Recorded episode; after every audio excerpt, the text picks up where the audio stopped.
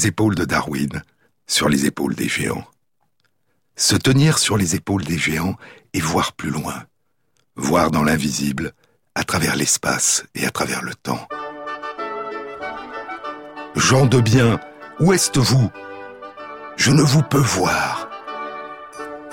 Attendez que je chausse mes lunettes. Ah, ah, bien et beau, je vous vois. Un écrivain interpelle ses lecteurs. Il les cherche des yeux. C'est François Rabelais, au début du prologue du quart livre, le quatrième livre des faits et dits héroïques de Pantagruel. Le livre a été publié en 1552. Après un long développement, le prologue au lecteur s'achève ainsi. Maintenant, en bonne santé, toussez un bon coup, buvez-en trois, secouez joyeusement vos oreilles, et vous entendrez dire merveille du noble et bon Pantagruel. Au début du quart-livre, Pantagruel prend congé de son père Gargantua et embarque sur la mer avec Panurge. Ils emportent avec eux la grande carte, la carte universelle des mers, qui indique le tracé de la route maritime qu'il leur faudra suivre pour atteindre l'oracle de la dive bouteille, Bakbuk, la prêtresse du temple de la dive bouteille. L'immense périple ne s'achèvera qu'à la fin du livre suivant, le cinquième livre, qui ne sera publié qu'après la mort de Rabelais. Et au début du chapitre 47, le dernier chapitre du cinquième livre, Bakbuk révélera aux voyageurs la leçon à retenir du périple. Ici, dira Bakbuk, ici nous considérons que le souverain bien n'est pas de prendre et de recevoir, mais de distribuer et de donner. Et nous nous estimons heureux, non pas si nous prenons et recevons beaucoup d'autrui, comme par aberration le décrètent les sectes de votre monde, mais si toujours nous distribuons et donnons beaucoup à autrui. Mais revenons au quart livre. Au long voyage à travers les mers, d'escale en escale, de contrée en contrée, à travers une succession d'épisodes riches en rires et en enseignements. Au chapitre 55 et 56, alors qu'ils voguent en haute mer, Pantagruel, Panurge et leurs compagnons font une étrange découverte. En pleine mer, dit le représentant du narrateur, Alcofribas Nazier et l'anagramme de François Rabelais, en pleine mer, alors que nous banquetions, fredonnions de visions et faisions de beaux et courts discours, Pantagruel se leva et resta debout pour observer tout alentour. Puis il nous dit Compagnons, n'entendez-vous rien? Il me semble entendre des gens parler dans les airs. Je ne vois pourtant personne. Écoutez. À son commandement, nous fûmes attentifs, et à pleines oreilles nous humions l'air comme de belles huîtres pour écouter si quelques voix ou quelques sons s'y répandaient. Pour n'en rien perdre, nous étions plusieurs à placer nos mains, paumes écartées, derrière nos oreilles. Pourtant, nous affirmions ne pas entendre la moindre voix. Pantagruel continuait d'assurer qu'il entendait diverses voix dans les airs, aussi bien des voix d'hommes que de femmes, lorsque nous nous aperçûmes soit que nous les entendions aussi, soit que nos oreilles résonnaient. Plus nous persévérions à écouter, et plus nous discernions des voix au point de percevoir des mots distincts. Cela nous effraya grandement, et non sans raison, étant donné que nous ne voyions personne, et que nous distinguions une telle variété de voix d'hommes, de femmes, d'enfants, de chevaux. Si bien que Panurge s'écria « Ventre bleu, est-ce un canular? Nous sommes perdus, fuyons !» On dresse des embuscades dans le coin. Nous sommes perdus. Écoutez, ce sont, par Dieu, des coups de canon. Fuyons. Je ne dis pas à pied et à main, comme disait Brutus à la bataille de Pharsale. Je dis à voile et à rame. Fuyons. Sauvons-nous. Ils sont dix je vous assure. De plus, ils sont sur leur sale terrain et nous ne connaissons pas le pays. Ils nous tueront. À bâbord, à tribord, aux voiles de misaine, aux bonnettes basses, nous sommes morts. Fuyons par tous les diables, fuyons. Pantagruel, entendant le vacarme que faisait Panurge, dit Qui est ce fuyard là-bas? Voyons d'abord qui sont ces gens. Peut-être sont-ils de notre bord. Je ne vois encore personne, pourtant je vois à cent mille alentours. Mais écoutons.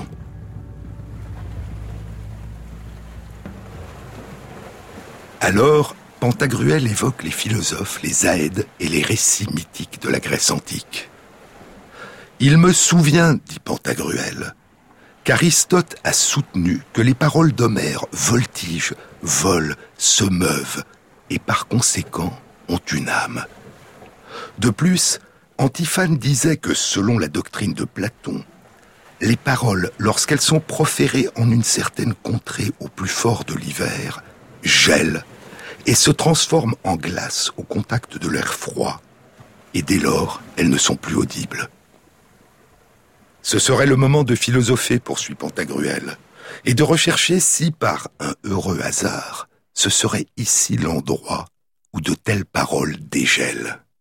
Nous serions bien étonnés si c'était la tête et la lyre d'Orphée, car lorsque les femmes de Thrace eurent mis Orphée en pièces, elles jetèrent sa tête et sa lyre dans l'Èbre, celles-ci descendirent à la mer Égée en suivant ce fleuve, et de la tête sortait toujours un chant lugubre comme si elle se lamentait sur la mort d'Orphée.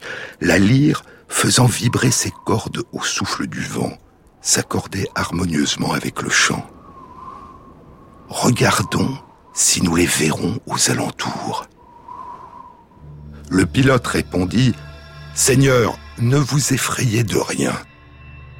On est ici aux confins de la mer de glace où au début de l'hiver dernier eut lieu une grande et cruelle bataille entre les Arismaspiens et les Néphélibates.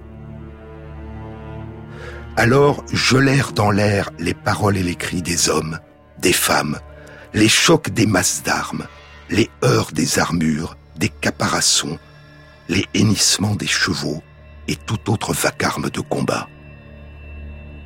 Maintenant, la rigueur de l'hiver étant passée et le beau temps doux et serein étant arrivé, les paroles, les cris et les bruits fondent et on les entend. Par Dieu, dit Panurge, je l'en crois. Mais pourrions-nous voir quelques-unes de ces paroles?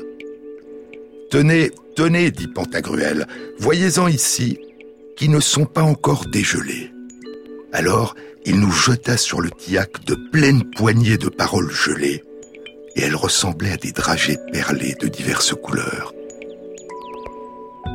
Nous y vîmes des mots de gueule, des mots de sinople, des mots d'azur, des mots de sable, des mots dorés. Après avoir été échauffés entre nos mains, les mots fondaient comme neige, et nous les entendions réellement, mais nous ne les comprenions pas, car c'était un langage barbare. Panurge demanda à Pantagruel de lui en donner encore. Pantagruel lui répondit que donner sa parole était acte d'amoureux. Vendez-m'en donc, disait Panurge. Vendre des paroles, c'est ce que font les avocats, répondit Pantagruel. Je vous vendrai plutôt du silence, et plus cher, comme en vendit un jour Démosthène contre des deniers d'argent qui le rendirent à faune? Pourtant, il en jeta trois ou quatre poignées sur le tillac. Lorsqu'elles eurent fondu, nous entendîmes Hein, hein, hein, hiss, tic, torche, lorgne, brodedin, brodedac, frr, frr, bou, bou, bou, bou, bou, bou, bou, bou, bou, trac, trac, trr, trr, trr, on, on, on, on, ou, ou, ou, on, goth, magotte, et je ne sais quels autres mots barbares. Puis nous en entendîmes d'autres qui, en dégelant, rendaient des sons les uns de tambour et de fifre, les autres de clairon et de trompette. Croyez bien que ce fut pour nous un bon passe-temps. Des paroles prises dans la glace. Des paroles d'origine mystérieuse que l'on peut voir puis entendre sans en comprendre les mots. Rapides, et cependant saturé de références et d'allégories, l'épisode des paroles gelées semble disponible à des interprétations sans fin.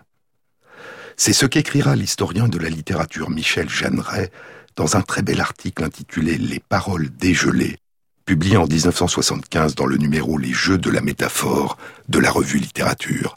Dans cet article, il proposait l'une des très nombreuses interprétations qui ont été faites de ces deux chapitres du quart-livre, des interprétations sur les origines des langues, sur la multiplicité de leurs significations, sur les différences entre les sons et les mots, sur les différences entre l'oral et l'écrit. Mais ne retenons pour le moment que la dimension la plus étrangement concrète de la découverte de Pantagruel et de ses compagnons, l'existence de paroles gelées, de paroles prises dans la glace, des paroles surgies du passé, a priori incompréhensibles et d'origine inconnue. Des éclats de passé qui se sont inscrits dans la glace, attendant d'être vus, entendus, déchiffrés, interprétés. Et si on n'y découvre pas de paroles gelées, il y a, dormant dans les profondeurs de la glace, des traces de notre histoire. Dans les glaces du Groenland, dans les glaces de l'Antarctique, dans des glaciers au sommet des montagnes, sous la forme de molécules et d'éléments chimiques emportés par le vent, projetés dans le ciel par les volcans, montant des océans, produits par l'entrée des rayons cosmiques dans l'atmosphère de notre planète, ou par des modifications de l'environnement causées depuis longtemps par les humains. Ces molécules et ces éléments chimiques ont voyagé haut dans le ciel à travers les airs, sous forme d'aérosols et de poussière. Certains, en passant au-dessus des glaces, ont été intégrés sous l'effet du froid dans des flocons de neige qui sont tombés à la surface des glaces. Et à mesure que s'écoulaient les années puis les siècles, de nouvelles couches de neige ont recouvert ces molécules et ces éléments chimiques qui se sont retrouvés progressivement à des profondeurs de plus en plus grandes sous la surface. Des chercheurs ont commencé à forer dans les profondeurs des glaces et ils ont fait surgir à la lumière, ils ont exploré, analysé et tenté de déchiffrer ces vestiges infimes, invisibles et mystérieux du passé de notre planète et de notre histoire. Sur les épaules de Darwin, Jean-Claude Amezen sur France Inter. Est-ce que ses lèvres sur le boulevard Où c'était longer les stars Chaque vertèbre sur le béton. On connaîtrait enfin son nom. Est-ce que ses lèvres dans les faubourgs Les gens croient encore en l'amour. Et au sourire de tapis rouge Aux soirées où personne ne bouge. Sur Hollywood espoir, sur Hollywood hasard,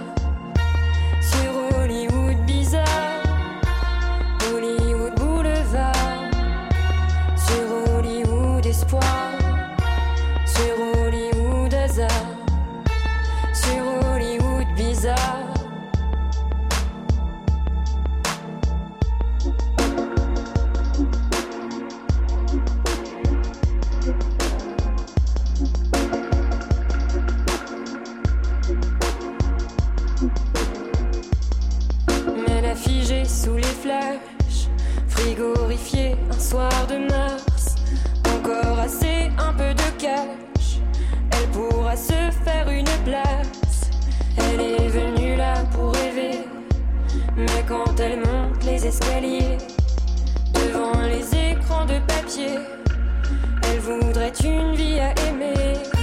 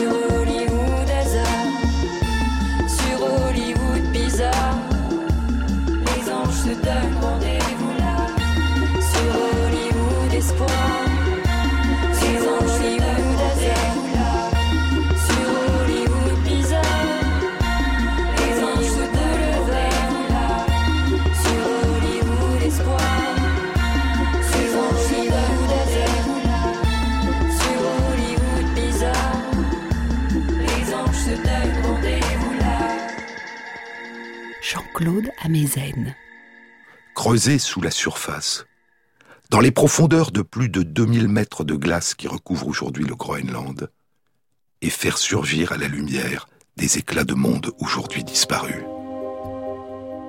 Je vous disais la semaine dernière qu'une étude avait été publiée à la mi-mai 2018 dans les comptes rendus de l'Académie des sciences des États-Unis.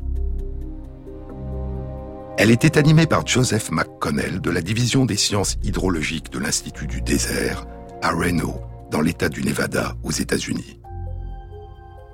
Les chercheurs avaient exploré dans la glace du Groenland une succession continue de carottes de glace situées entre 582 mètres et 159 mètres de profondeur, une longueur totale de 423 mètres. Un pan d'espace qui correspond à une épaisseur de temps, à une durée continue de 1900 ans, entre il y a 3100 ans et il y a 1200 ans, entre la fin de l'âge de fer en Europe et le règne de Charlemagne. Plus de 25 000 tranches consécutives ont été analysées au long des 423 mètres de glace, c'est-à-dire une dizaine de tranches par année au long de 1900 ans. Les chercheurs avaient centré leur étude sur la teneur en plomb de la glace. Et ils avaient découvert que les concentrations infimes de plomb avaient varié au cours de ces 1900 ans d'un facteur de plus de 50. Et ces variations, conservées dans les archives des glaces du Groenland, reflétait avec une précision remarquable certains des épisodes marquants de l'histoire européenne au cours de ces 19 siècles. L'argent était extrait à partir de minerais de galène, du sulfure de plomb et d'argent, en séparant l'argent du plomb par fusion, en portant le minerai à une température d'environ 1200 degrés Celsius durant une dizaine d'heures. Et il y a 3000 ans, la fumée chargée de poussière de plomb qui monte dans le ciel au sud de l'Espagne témoigne de la fabrication de monnaies d'argent par des marchands phéniciens. À partir d'il y a environ 2400 ans, les mines phéniciennes du sud de l'Espagne appartiennent à Carthage. Puis, deux siècles plus tard, durant la seconde guerre punique entre Carthage et Rome, alors qu'Hannibal Barca, après avoir franchi les Alpes avec ses éléphants de combat, occupe depuis neuf ans la plus grande partie de l'Italie. En 209 avant notre ère, l'armée romaine attaque Carthage à revers et porte la guerre au sud de l'Espagne. Rome s'empare de Carthago Nova, la nouvelle Carthage, la ville actuelle de Carthagène et de ses mines d'argent. Puis, trois ans plus tard, Rome prendra possession de l'ensemble des territoires de Carthage dans le sud de l'Espagne et de l'ensemble de ses mines d'argent. Et désormais, durant les dernières années qui précèdent la fin de la Deuxième Guerre punique, la fumée chargée de plomb qui s'élève dans le ciel d'Espagne traduit l'extraction de l'argent utilisé pour frapper la monnaie romaine, les deniers d'argent, qui valent chacun quatre sesterces de bronze. À Carthago Nova, après la fin de la Deuxième Guerre punique en 201 avant notre ère, après que les armées romaines commandées par Scipion l'Africain ont écrasé les troupes d'Hannibal en Tunisie à la bataille de Zama, à Carthago Nova, 40 000 ouvriers et esclaves extraient l'argent, et chaque jour, 25 000 deniers romains d'argent sont fabriqués. À partir de l'an 200 avant notre ère, et sur une période de moins d'un demi-siècle, la République de Rome recevra près de 30 000 tonnes d'argent, qui proviennent soit directement de l'exploitation des mines d'Espagne, soit des butins de guerre et des tribus des vaincus.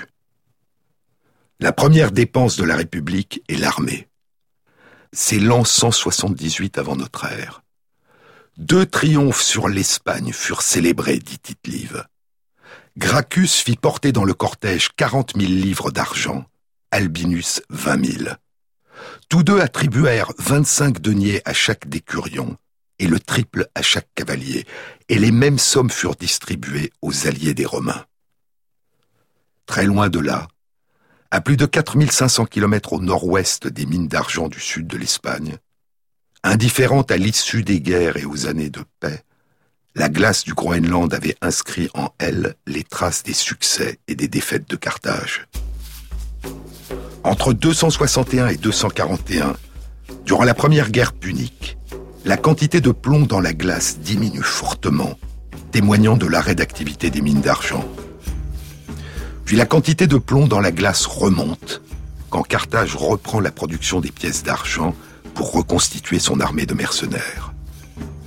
La quantité de plomb dans la glace diminue à nouveau à partir de 218, quand commence la deuxième guerre punique, quand Hannibal envahit l'Italie. Mais la quantité de plomb dans la glace augmente à nouveau avant la fin de la guerre, à partir de l'année 206, quand Rome exploite les mines d'argent et fabrique la monnaie dans les territoires de l'Espagne pris à Carthage. À la mi-août 2017, une étude était présentée à la conférence Goldschmidt, le principal congrès international de géochimie, organisé une fois l'an par la Société de géochimie et l'Association européenne de géochimie. L'étude, qui n'a pas encore été publiée dans une revue scientifique à comité de lecture, était animée par Catherine Westner, de l'Institut de sciences archéologiques de l'Université Goethe de Francfort, en Allemagne. Les chercheurs avaient analysé 70 pièces de monnaie d'argent romaine qui dataient d'une période comprise entre l'an 301 et l'an 101 avant notre ère. Ils avaient recherché la présence dans ces pièces d'argent de différents isotopes du plomb et comparé leurs quantités respectives qui renseignent sur les caractéristiques géochimiques et l'origine géographique du minerai la galène contenant du plomb dont l'argent avait été extrait. L'étude indique qu'avant la Deuxième Guerre punique, qui commence en 218, le minerai est de même origine que celui qui est utilisé pour la fabrication des monnaies en argent dans les cités grecques d'Italie et de Sicile.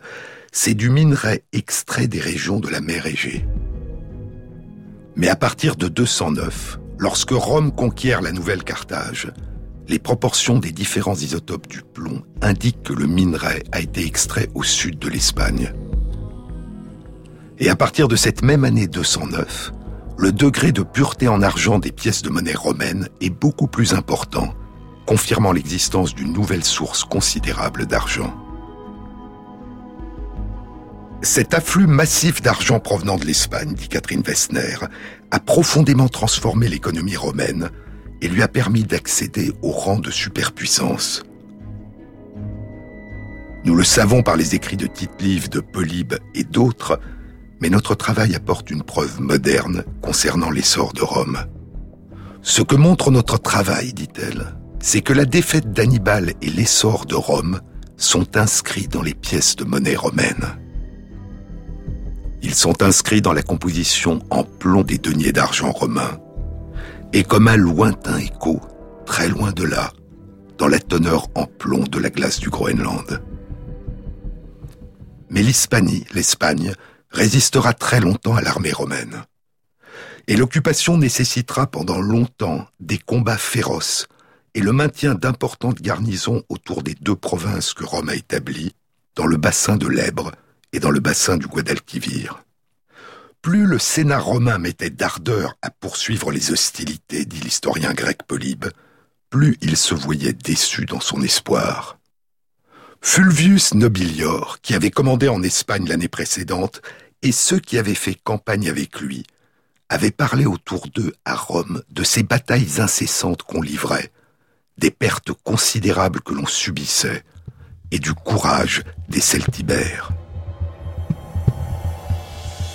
Les guerres dans la péninsule ibérique et le sud de la Gaule, entre l'an 200 et 79, s'accompagneront de diminutions de la production d'argent qui se traduiront par des diminutions de la quantité de plomb dans les glaces du Groenland.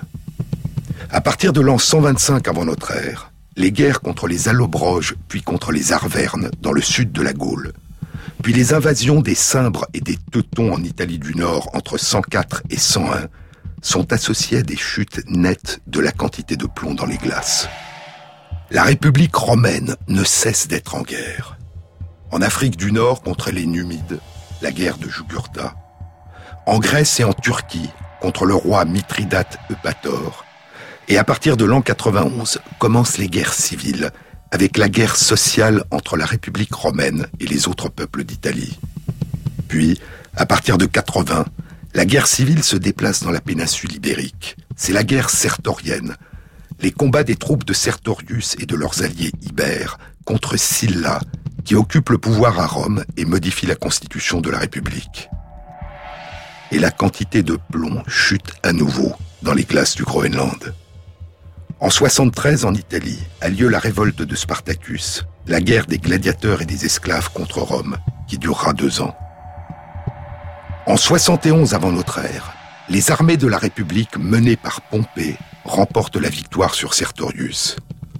Mais la résistance des Ibères se poursuit, et la quantité de plomb dans les glaces du Groenland ne remontera qu'à partir de l'an 61, quand Jules César, gouverneur d'Espagne, écrase la révolte.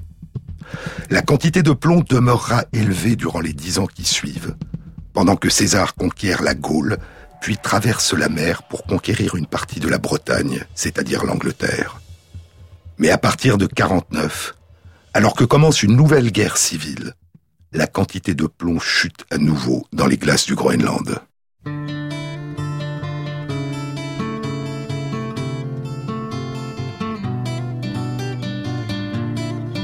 Sur les épaules de Darwin, sur France Inter.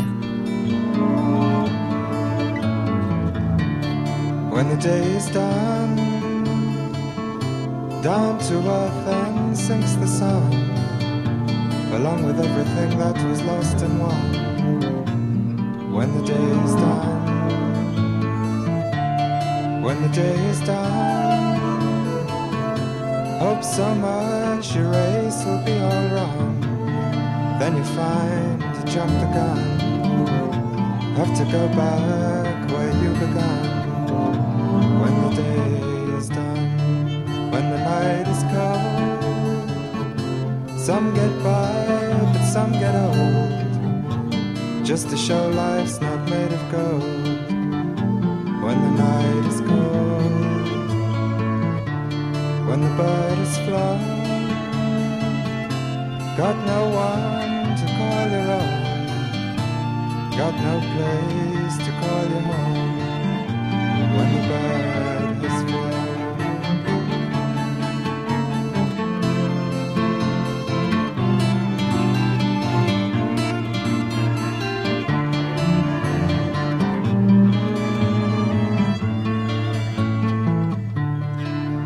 game's been fought, newspaper blown across the court, lost much sooner than you would have thought. Now the game's been fought.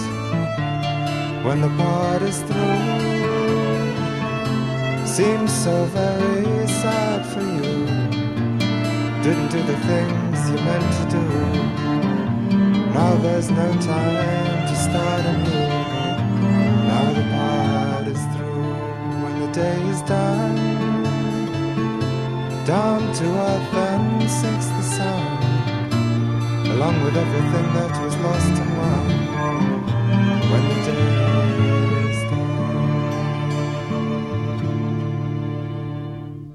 C'est l'an 49 avant notre ère, le mois de janvier.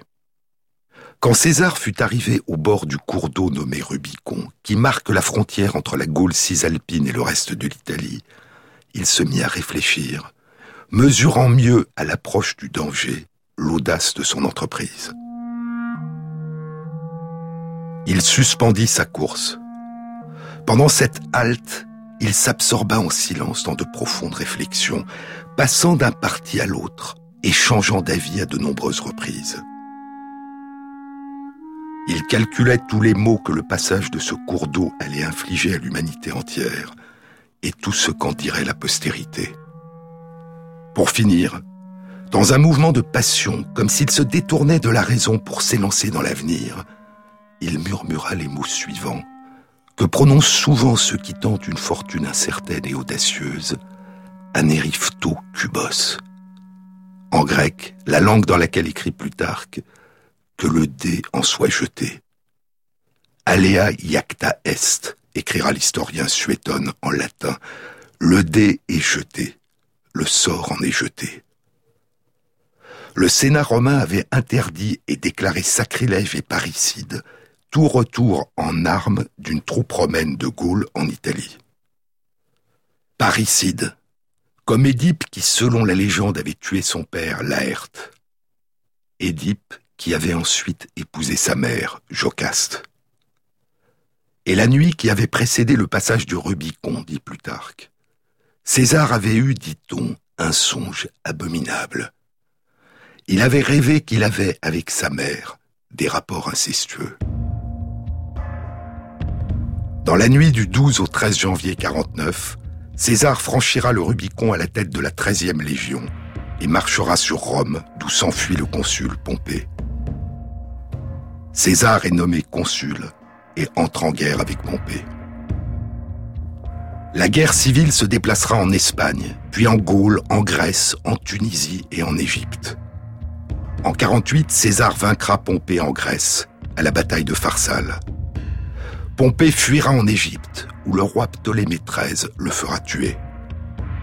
César installe sur le trône la sœur du roi, Cléopâtre, qui deviendra sa compagne et dont il aura un fils, Césarion.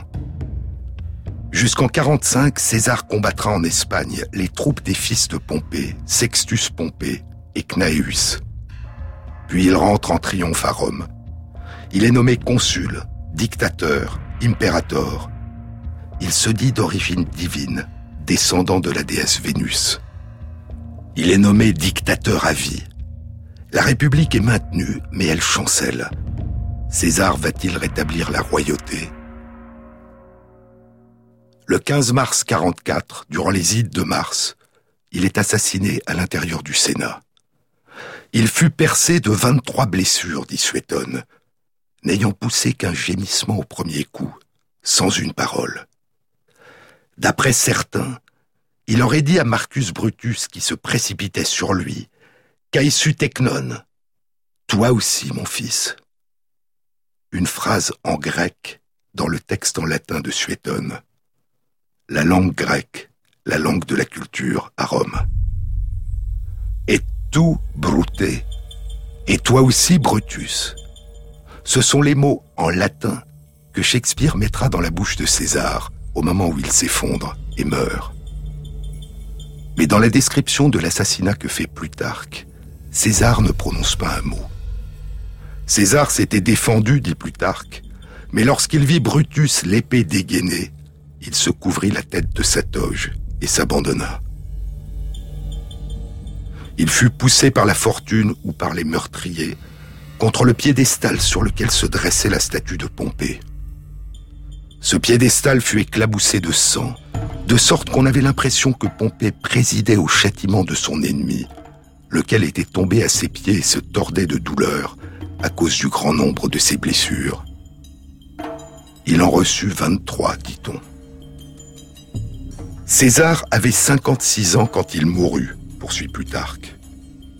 Il n'avait pas survécu à Pompée beaucoup plus que quatre ans du pouvoir et de la domination absolue qu'il avait recherché toute sa vie, au prix de tant de dangers, et acquis si péniblement, il ne recueillit que le nom et une gloire qui attira l'envie de ses concitoyens. Cependant, ajoute Plutarque, cependant le puissant démon, le daimon, le gardien de sa vie chargé de l'accomplissement de sa vie, l'accompagna également après sa mort pour venger son meurtre. Partout, sur terre et sur mer, il poursuivit ses assassins et leur donna la chasse, jusqu'à ce qu'il n'en restât aucun.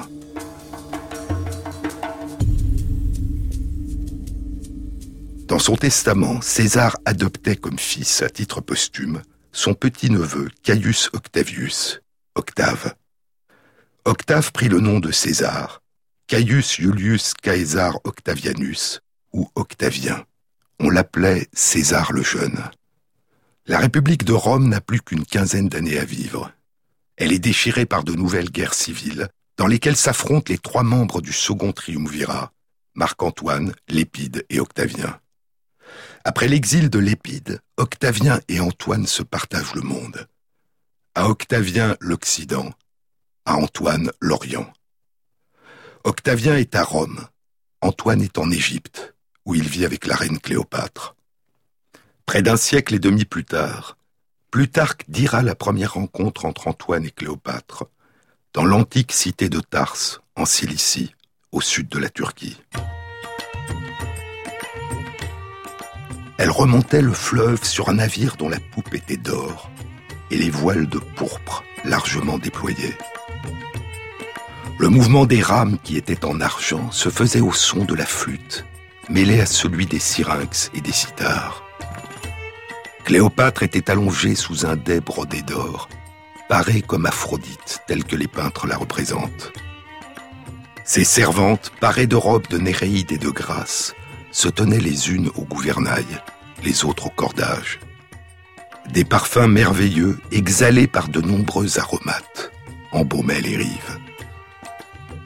Comme elle avait éprouvé le pouvoir de sa beauté par sa liaison avec Jules César puis avec Cnaeus, le fils de Pompée, elle se dit qu'il serait plus facile encore de séduire Antoine, car elle était encore une toute jeune fille sans expérience quand César l'avait connue, alors qu'elle allait rencontrer Antoine à l'âge où la beauté des femmes est la plus éclatante et leur intelligence dans toute sa vigueur. Et Cléopâtre, ajoute Plutarque, Cléopâtre subjugua totalement Antoine. Antoine la suivra à Alexandrie. Trois enfants naîtront de leur union. Antoine proclamera Cléopâtre reine des reines et Césarion, le fils de Cléopâtre et de César, roi des rois, héritier de César. En 32 avant notre ère, quand Antoine répudie son épouse Octavie, la sœur aînée d'Octavien, le Sénat romain le révoque et Octavien déclare la guerre à la reine Cléopâtre, contraignant Antoine à prendre parti pour elle contre Rome. Et le 2 septembre 31, au large de la côte occidentale de la Grèce, dans la mer Ionienne, sous le promontoire de la ville d'Axium, le cinquième jour, le vent étant tombé et le calme s'étant rétabli sur les flots, dit Plutarque, les deux flottes s'élancèrent l'une contre l'autre. Virgile décrira la bataille comme un combat mythique. C'est dans l'Énéide, vers la fin du chant 8. Vénus offre à Aîné, son fils qui va livrer combat, des cadeaux, chefs-d'œuvre, dit-elle, où mon époux, le dieu des forgerons Vulcain, a mis tout l'art que je t'avais promis.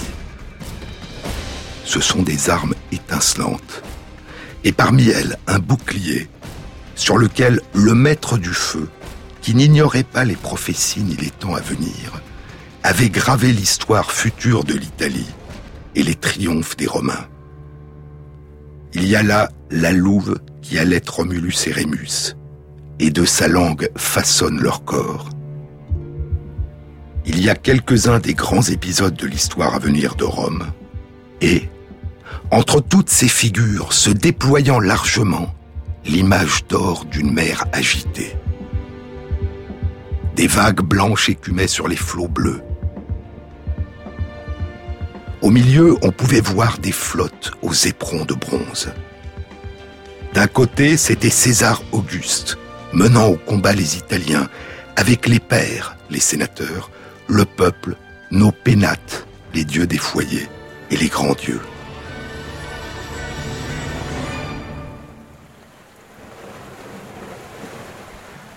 César est debout en haut de la poupe. Deux flammes jaillissent de son front chanceux, et l'astre paternel apparaît sur sa tête. De l'autre côté, Agrippa, son fidèle lieutenant, la tête haute, conduisait l'armée avec l'appui des vents et des dieux. Son front étincelant porte les éperons de navires de sa couronne navale, superbe insigne guerrier. En face, avec son opulence barbare et ses armes bigarrées, Antoine, victorieux du côté des peuples de l'aurore et des rives de la mer Érythrée, charrie avec lui l'Égypte, les forces de l'Orient et les Bactres du bout du monde. Ô honte Une épouse égyptienne, Cléopâtre, le suit. Et tous de foncer simultanément, et l'étendue des flots de se recouvrir d'écume refoulée par le retour des rames et par les éperons à trois pointes. Ils gagnent la haute mer.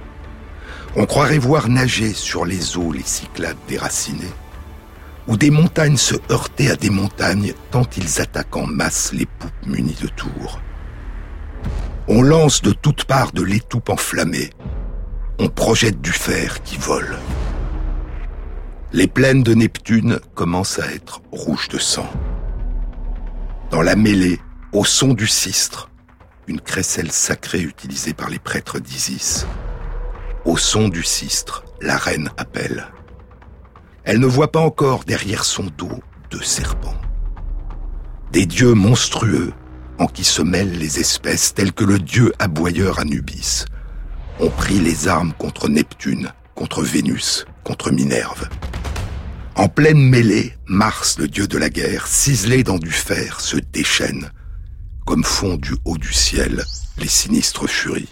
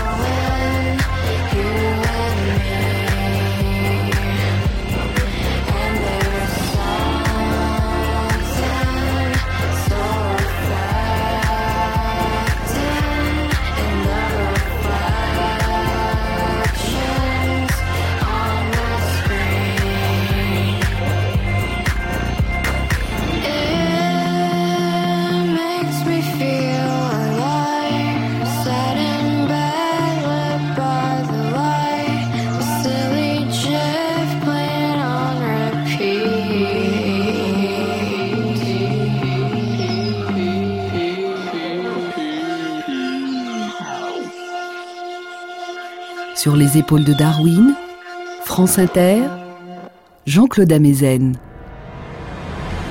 La bataille navale fait rage.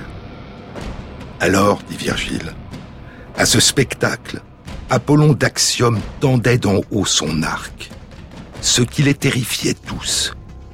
Égyptiens, Indiens, toute l'Arabie, tous les Sabéens prenaient la fuite. On pouvait voir la reine à son tour, mettre à la voile avec du vent à souhait et lâcher au plus vite des cordages. Le maître du feu, le dieu Vulcain, sur son bouclier, avait montré la reine pâle de sa future mort, emportée par les ondes et par le vent d'ouest au travers des restes du carnage. Face à elle, affligée, apparaissait le Nil au corps massif, qui ouvrait le pan de sa robe et appelait les vaincus dans son giron d'azur, dans les refuges de ses courants. Cependant, César entrait sur son char dans les murs de Rome en un triple triomphe. Les rues bruissaient de joie, de jeux, d'applaudissements. César recense les présents des différents peuples et les fixe au jambage de la superbe porte. Les nations vaincues s'avancent en une longue file, aussi différentes par leurs armes et leurs costumes que par leur langage. Voilà ce qu'Aîné peut admirer sur le bouclier de Vulcain, don de sa mère. Sans connaître les faits, il en aime l'image. Et il charge sur son épaule la gloire et les destins de ses petits-neveux. Virgile est un contemporain d'Octavien, et pour cette raison la préfiguration de l'histoire à venir de Rome que le dieu Vulcain a gravé sur le bouclier s'arrête là, à la fin de la République et à l'avènement de l'Empire. Au cours de la bataille navale d'Axiom, les navires de Cléopâtre ont permis à Antoine et à la reine de s'échapper. Ils se sont réfugiés en Égypte. Et onze mois plus tard, le 1er août de l'an 30 avant notre ère, les armées d'Octavien sont devant les portes de la cité d'Alexandrie. Alors, dit Plutarque, l'armée d'Antoine le déserta. Craignant la colère et le désespoir d'Antoine, dit Plutarque, Cléopâtre s'enfuit dans le tombeau qu'elle avait fait construire. Puis elle envoya annoncer à Antoine qu'elle était morte. Il crut cette fausse nouvelle et se dit Qu'attends-tu donc encore, Antoine? Le destin t'a enlevé la seule raison qui te restait d'aimer la vie. Je veux te rejoindre, Cléopâtre, fait dire Shakespeare à Antoine. Je veux, en pleurant, te demander pardon. Attendre n'est plus que torture. Mon flambeau s'est éteint. Que je me couche donc, que je cesse d'errer dans cette nuit. Et il plonge son épée dans sa poitrine. Mais le coup que se porta Antoine, dit Plutarque, ne causa pas aussitôt sa mort. Et apprenant que la reine est vivante, Antoine demande à ses serviteurs de le porter au tombeau où Cléopâtre s'était enfuie. Alors, les amants se retrouvent pour une dernière fois. Ô soleil, dit Cléopâtre, mets en feu l'immense sphère où tu te meus. Fais que la nuit recouvre l'inconstant rivage du monde. Antoine, Antoine, mon Antoine, sois le bienvenu, sois le bienvenu et ne meurt qu'après avoir vécu un moment encore, ressuscité par mes lèvres, si mes baisers avaient un tel pouvoir. Une semaine après la mort d'Antoine, elle décide de le suivre. Ah, mes femmes, donnez-moi mon apparence de reine. Allez chercher mes plus belles parures. Jamais plus maintenant le vin de la grappe d'Égypte ne rafraîchira mes lèvres. Fais vite, ma chère Iras, fais vite et bien. Je crois entendre Antoine qui m'appelle. Antoine doux comme un baume, tendre comme les vents les plus légers. Ah, mon époux, je viens. Je suis feu, je suis air.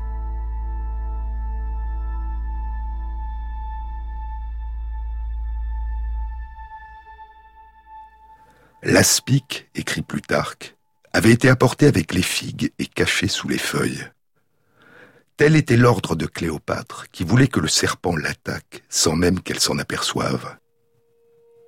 Mais en levant les figues, elle vit le serpent et s'écria ⁇ Il était donc là !⁇ Puis elle dénuda son bras et l'exposa à la morsure. Alors, dans la pièce de Shakespeare, s'élève la voix de sa suivante, Carmian. Fends-toi, nuage noir, verse ta pluie, que je puisse dire que les dieux eux-mêmes sont en train de pleurer. Mais, dit Plutarque, on ne sait rien de certain sur la mort de Cléopâtre. La vérité, personne ne la connaît. L'Égypte devient une province romaine. Peu de temps après la mort de Cléopâtre, dit Plutarque, Octavien fera mourir Césarion, le fils de Jules César. Il est désormais le seul héritier de Jules César. Il est le seul maître de Rome. La guerre civile est finie. C'est l'an 30 avant notre ère, et Virgile a terminé les Géorgiques. Un an plus tard, Virgile lit à Octavien les quatre livres des Géorgiques. La récitatio, la lecture à voix haute, durera quatre jours, un jour par livre. Ils sont dans une villa près de Naples, où Octavien de santé fragile part se reposer ou se soigner, loin du tumulte de Rome. Virgile chante son désir de paix. Assez de notre sang a été versé depuis trop longtemps. Quand sa voix se fatigue, Mécène, son bienfaiteur, prend la relève. C'est la fin du printemps, ou peut-être déjà l'été. Le quatrième jour, Virgile et Mécène chantent les abeilles et le miel.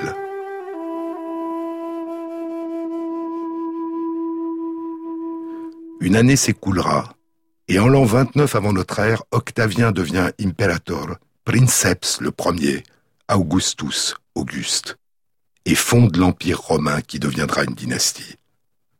Dix ans plus tard, Virgile achève l'Énéide. Encore trois ans, et après deux siècles de résistance acharnée, en l'an 16 avant notre ère, l'Espagne est conquise, et Rome prend possession des Asturies et de la Cantabrie, et des mines d'argent du nord de l'Espagne. Alors, dans les glaces du Groenland, la teneur en plomb remonte rapidement et se maintiendra élevée durant un peu plus de 160 ans, à des niveaux plus élevés que durant les 2000 ans qui ont précédé. C'est la période de l'Empire romain qu'on a appelée la Pax Romana, la paix romaine. Les autres peuples, écrira le poète Ovide, en exil sous le règne d'Auguste, les autres peuples ont reçu une terre aux frontières définies. Pour Rome, ville et univers ont la même étendue. À l'apogée de l'Empire, la cité de Rome comptera probablement un million d'habitants, et l'Empire romain dans son ensemble comptera probablement 60 millions de personnes. Seul l'Empire du Milieu, très loin de là, à l'est des frontières de l'Empire romain, seul l'Empire des Han, en Chine, à la même époque, régnera sur une population aussi nombreuse. Une annonce. La prochaine rencontre transdisciplinaire du Centre d'études du vivant dans la série Les battements du temps aura lieu le mardi 12 juin de 19h à 21h à Paris. Elle aura pour thème Remonter dans le temps pour comprendre l'évolution de la biodiversité et sera animée par Hélène Morlon, mathématicienne de la biodiversité, directrice de recherche au CNRS, chef d'équipe à l'Institut de biologie de l'École normale supérieure. Vous trouverez tous les renseignements concernant cet événement sur la page de l'émission sur le site franceinter.fr.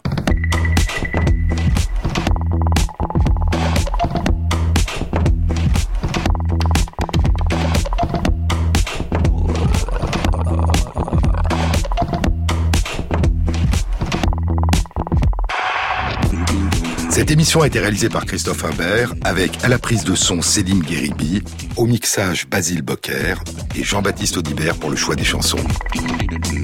Et merci à Christophe Magère qui intègre sur la page de l'émission, sur le site franceinter.fr, les références aux articles scientifiques et aux livres dont je vous ai parlé.